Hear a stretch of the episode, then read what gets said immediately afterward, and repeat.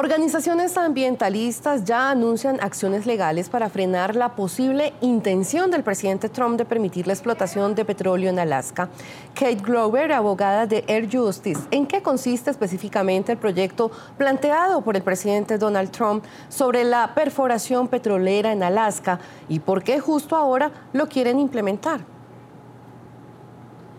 Muchísimas gracias por la invitación. En la decisión de la administración de Donald Trump abre los 1.6 millones de acres eh, del refugio de vida salvaje del Ártico al desarrollo petrolero. Esta es un área del Ártico estadounidense que nunca ha sido desarrollada anteriormente y es importante para la vida salvaje, así como también para los pueblos indígenas, algunos pueblos indígenas que se encuentran en el Ártico.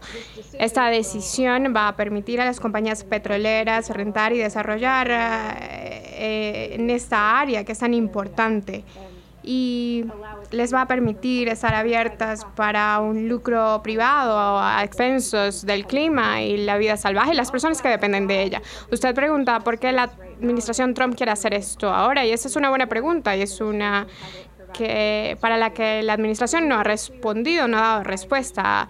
No hay razón por la que deberíamos hacer esto en este momento, cuando los precios del petróleo son bajos y estamos en medio de una pandemia. Debemos enfocarnos en mantener a nuestras comunidades saludables, no abrir esto para la extracción petrolera. Activistas anuncian acciones legales para frenar el plan de explotar petróleo en el Ártico.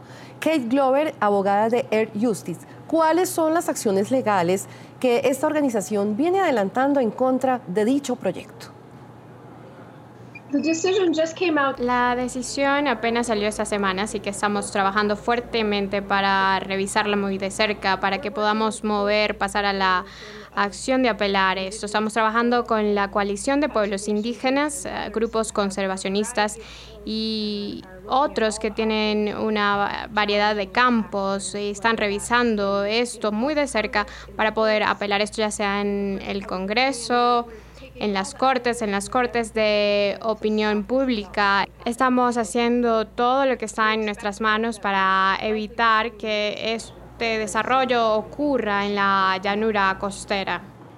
Si usted desea ver más episodios como este, puede conectarse en ntn24.com, señal en vivo, sábados y domingos a las 8 de la mañana, México y 9 a.m., costa este de los Estados Unidos.